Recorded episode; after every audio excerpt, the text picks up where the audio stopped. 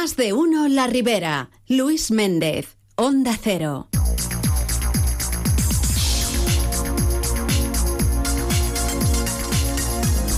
Las 12 y 39. Siguiente destino. La Alcudia. Así nos vamos para allá y saludamos a la concejal de Educación. Rosa Martínez, buenas tardes. Hola, buenas tardes. Bienvenida y gracias por acompañarnos. Además, por, por dos motivos. Por una parte, eh, tenemos esa reunión que se celebraba recientemente del Fons Valencià per la Solidaridad, que ahí estuvo presente la, la población de la Alcudia. Bueno, ¿de qué se habló y, y qué se trajo, qué conclusiones se trajo de ese, de ese encuentro? Bueno, pues estuvimos mirando los informes de los socios, de la pasantía de San José de Chiquitos, eh, del, del, viaje institucional Sí. que se hizo a nivel técnico eh, a Bolivia. Y después también del proyecto sobre Ser, Ser, Ser Dona al Sud, que bueno, que son unas personas artesanas, mujeres que vienen aquí a España, concretamente vienen a, la, a los pueblos y a las ciudades eh, de los ayuntamientos socios Sí. y nos dicen pues su, su realidad, en qué circunstancias viven y son personas empoderadas, de alguna manera artesanas, pero que son emprendedoras y vienen a nuestros centros de educación a hablar a los eh, normalmente a los estudiantes de secundaria Ujú. eh, sobre su problemática y cómo van ellas de alguna manera sustentando a la familia. Sí, son charlas que se van dando efectivamente en centros educativos eh, de cara a conocer esa realidad, ¿no? Sobre todo de estas mujeres que viven en, en zonas pues un tanto diferentes ¿eh? en cuanto a su realidad con, con la nuestra, eh, para que conozcamos en definitiva pues cómo viven y que hay más mundos aparte del que tenemos aquí en nuestro entorno, más cercano. Exactamente, es que tenemos proyectos de colaboración con ellos y al mismo tiempo ellos también vienen aquí, a nuestro territorio, y, nos, eh, y aprendemos también mucho de ellos, desde luego. Bueno, entonces valoración positiva del trabajo que se está haciendo en este sentido por el Fons Valencià, por la Solidaritat. Sí, también hablamos sobre el convenio de colaboración con la Generalitat Valenciana y, bueno, dimos cuenta de todas las gestiones que se realizaron en nuestros ayuntamientos socios. Sí. Bueno, pues una vez aprobado ¿eh? el dictamen, vamos, vamos con la otra cuestión, en este caso ya más cercana en cuanto a, a cercanía eh, territorial se refiere. Nos centramos en la Alcudia, de la población de la cual Rosa Martínez es eh, concejala de Educación y coordinadora de la redacción del plan, primer plan local de infancia y adolescencia. Bueno, me imagino que como todo lo que empieza, complicado, ¿no? Bueno, tampoco es tan complicado porque ya teníamos algunas actuaciones que ya se hacían. Entonces es de alguna manera implementarlo y mejorarlo, porque todo plan, toda programación, se, bueno, te- se tiene que tener, eh, tiene que tener la suficiente flexibilidad como para ir mejorándolo, implementándolo, completándolo y hacer propuestas de mejora. Claro. Bueno, luego entraremos a valorar eh, lo que es el, momento de- del, pleno en el cual se aprobó eh, este plan, pero en principio quisiéramos profundizar en él. Eh, ¿Qué podemos encontrar en este primer plan local de infancia y adolescencia de la Alcudia? Rosa. Bueno, yo creo que en un principio el tema de- del análisis que se hizo del municipio, de su contexto, tanto social como económico como de me- medioambiental, pues esto de alguna manera, pues para justificar este proyecto nos enriquece. Y sobre todo también mirar a ver en qué situación se encuentran nuestros pequeños, la infancia, la adolescencia de nuestro municipio. De alguna manera que ellos participen en recopilar esta información, que los empodere y que sea algo activo, que sea una referencia para hacer este plan. Ellos son los verdaderos protagonistas. Y entonces creo que es muy importante esta inclusión que pretendemos hacer y que estamos haciendo, pero que vamos a hacerlo, potenciarlo mucho más en, este, en nuestro desarrollo, tanto político como social, como económico, tecnológico, cultural. Y entonces atender a esas necesidades y demandas. Bueno, tiene dos partes, podríamos decir, este plan. El primero de ellos, eh, lo que es el hacer el diagnóstico, ¿no? Me imagino que sería la, primera fase. Exacto. En un principio revisamos las fuentes de información, tanto en el contexto normativo, el marco normativo, toda la cuestión de la legalidad, los artículos, todo el tema de UNICEF, los ODS, la Declaración de los Derechos de los Niños. Y después también hicimos pues participar a base de grupos de intereses y de dinámicas participativas, cuestionarios, eh, tanto a la, infancia como a la adolescencia, tanto en centros de primaria como a, los de secundaria, pero todos los centros, cuatro de primaria y el de el de secundaria que tenemos, pero bueno, hay uno que tiene primaria y secundaria, entonces todos, eh, 100% de participación. Y después también, por último, hicimos el análisis DAFO, pues todo esto, las debilidades, las amenazas, las fortalezas y las oportunidades que ellos detectaron, que los niños detectaron dentro de la localidad. Eh, se implicó la, gente, es decir, los, chavales, los niños y los jóvenes se, implicaron, vieron que efectivamente les, les llamaba el tema. Sí, muchísimo, muchísimo. Y fue de, de, una participación, ya le digo, de casi un 100%, y, y la verdad es que, es que sí, estaban ilusionados. Eh, ellos veían cómo eh, se sentían protagonistas, de, de, que, de que les importábamos, de que su, su opinión importaba para mejorar su situación. Entonces sí que se implicaron muchísimo y participaron. De hecho, se les eh, ha dado pues una mayor relevancia, ¿no? Porque se va a constituir, no sé si se ha constituido ya el Consejo Local de Infancia y Adolescencia. Estamos, estamos eh, empezando a constituirlo.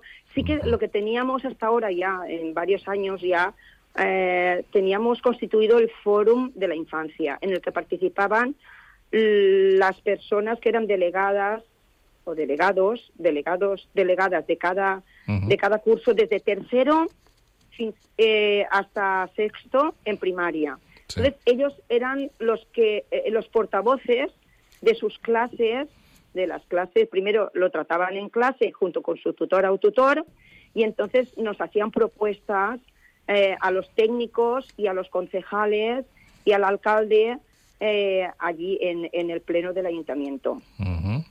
Propuestas a veces, eh, como, como siempre, con esa locuacidad que tienen los más pequeños y con esa forma fácil, sencilla, transparente y directa que tienen de pedir las cosas, me imagino que más de un aprieto les habrán metido, ¿no? Eh, sí.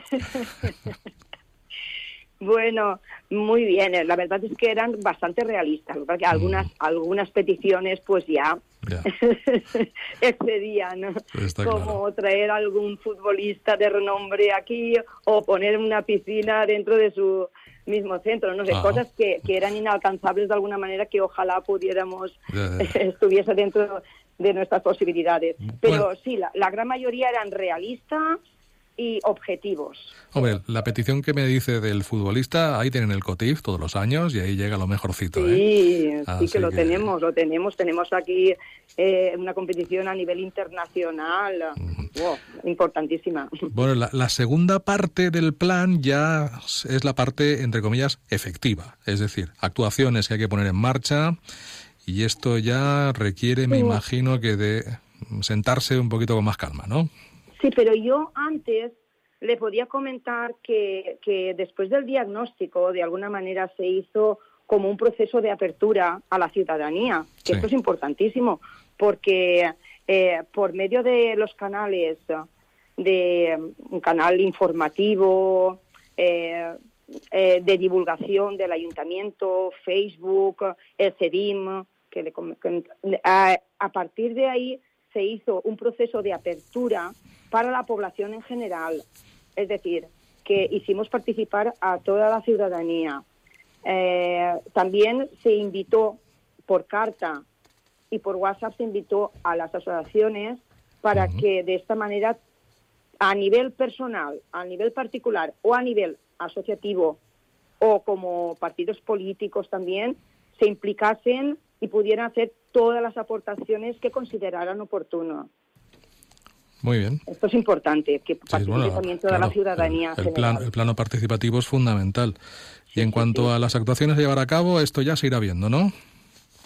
A ver, eh, tenemos algunas que ya hacemos, algunas actuaciones, y las tenemos ya programadas, y las tenemos temporalizadas. Porque claro, esto va a ser, eh, se va a llevar a cabo a través de todo, de, hasta el 2027. Sí, son cuatro años. 2026-27, sí. Son cuatro años, pero bueno, en teoría ya nos quedan menos, pero es toda la legislatura, hasta finalizar la legislatura. Entonces, es cierto que ya llevamos algunas acciones a cabo, como que son subvenciones a comedores escolares para, para, conciliar la vida laboral y familiar, o a la escuela de música, o a la escuela de verano, o actividades extraescolares, las jornadas que hacemos para los talleres de igualdad en, en secundaria, eh, el bus a peu, o por ejemplo educación viaria, o también los conciertos que hacemos escolares, pedagógicos, teatros.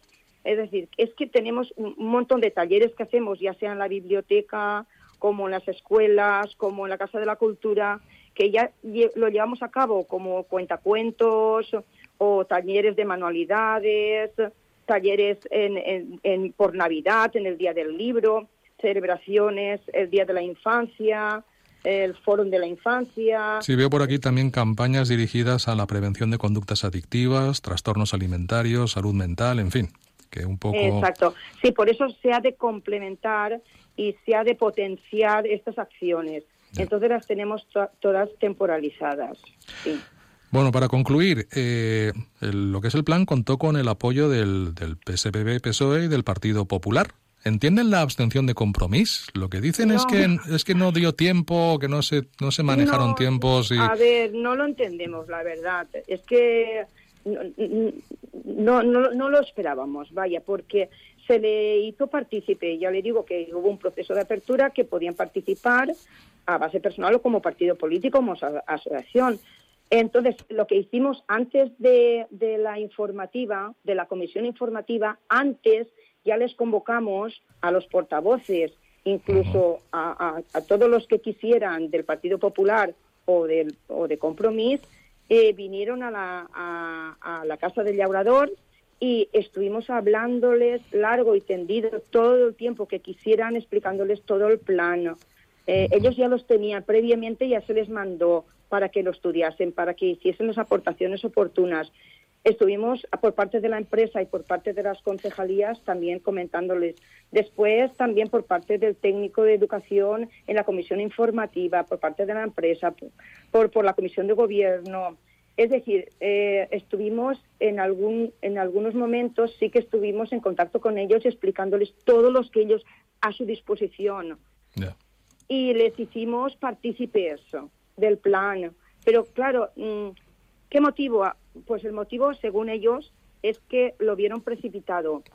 Eh, porque comentaron que cinco meses era insuficiente pero yo ya mi opinión personal y de mis compañeras, porque aquí participamos también eh, desde infancia María José Retamino eh, Ángels Boys eh, y, adolescencia, eh, y, yo como educación y el técnico de, educación, participamos los cuatro con la empresa y estuvimos cinco meses trabajando. No podía ser antes porque la resolución de que nos concedían la subvención eh, se hizo en, a finales de, agosto, principios de septiembre. Entonces ya como los niños empiezan en septiembre eh, la escuela, pues empezamos a trabajar con ellos y estuvimos desde septiembre hasta enero trabajando. Bueno. Entonces yo creo que, que ahí no hay motivo del tema de la abstención, pero bueno, hay que de alguna manera respetarlo y lo respetamos, por supuesto. Rosa Martínez, desde la Alcudia, gracias por atendernos. Muchas gracias a ustedes. Hasta la próxima, que vaya bien. Gracias, igualmente.